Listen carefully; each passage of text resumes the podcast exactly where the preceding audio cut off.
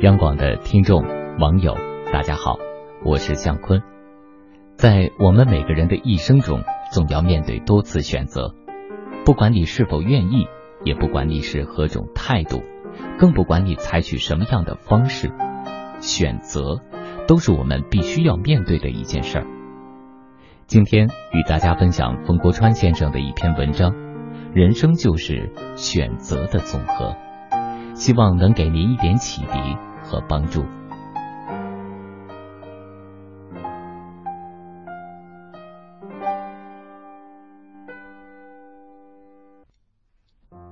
几个月前，我乘晚班飞机抵达印度海德拉巴。下飞机后，我发现几乎没有出租车。过了一会儿，我才搞清楚，当地的司机正在进行大罢工。我耐心等了一会儿，还是没有。半小时过去，我连出租车的影子也没有看到。正当我打算给朋友打电话时，身后飘过来一个沙哑的声音：“先生，去哪儿？”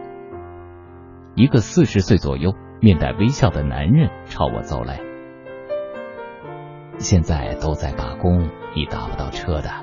我的车就在不远处。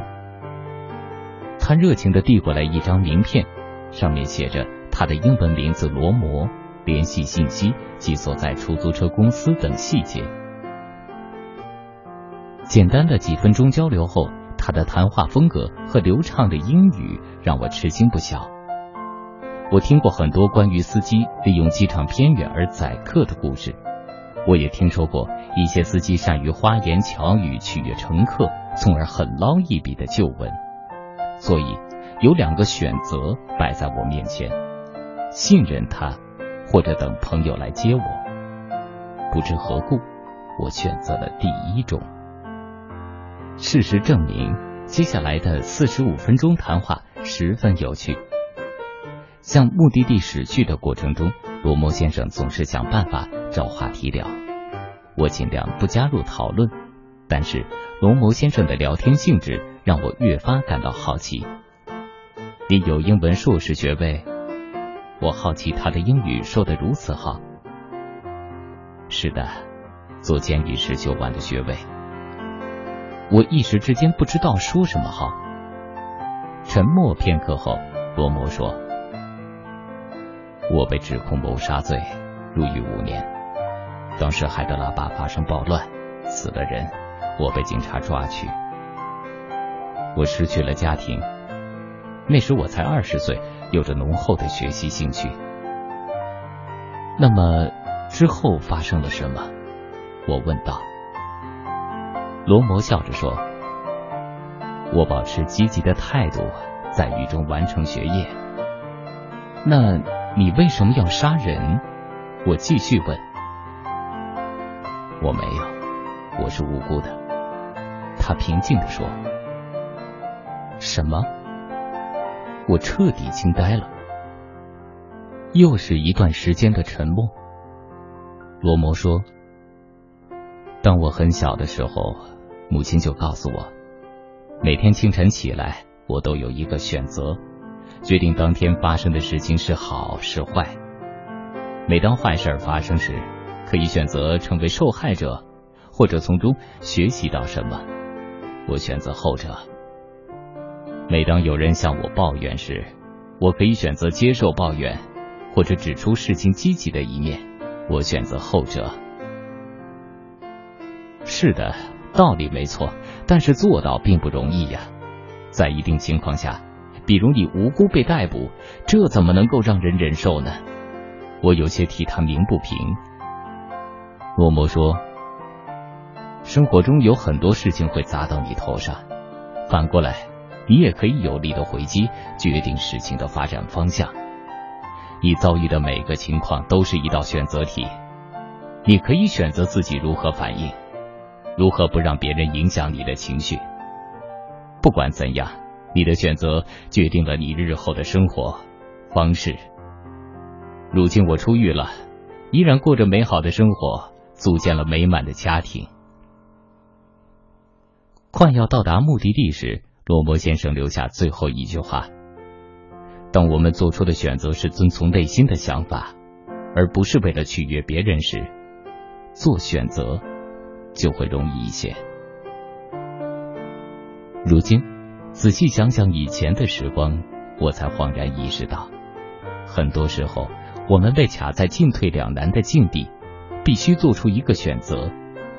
一条路是轻便的小径，路上长满鲜花以及矮灌木，很容易越过，最终到达的却是个死胡同。另一条路或许非常漫长，而且中途地势复杂，几乎难以通过，然而终点却是一片广阔的果园和花园。当然，你选择了哪条路，就选择了哪种结果。人生这场戏的最终结局，就是这样一个个选择叠加起来的总和。好了，今天的分享就到这里，祝您晚安。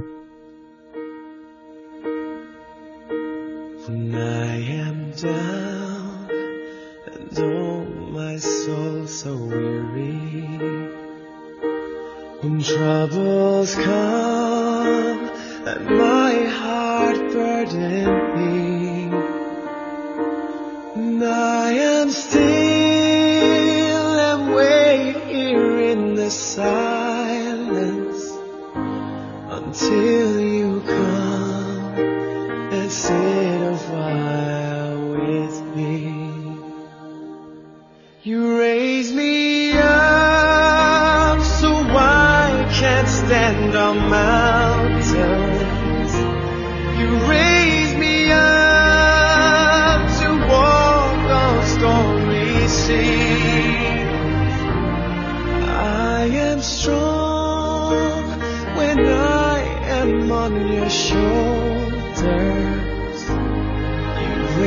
raise me up to more than I can be.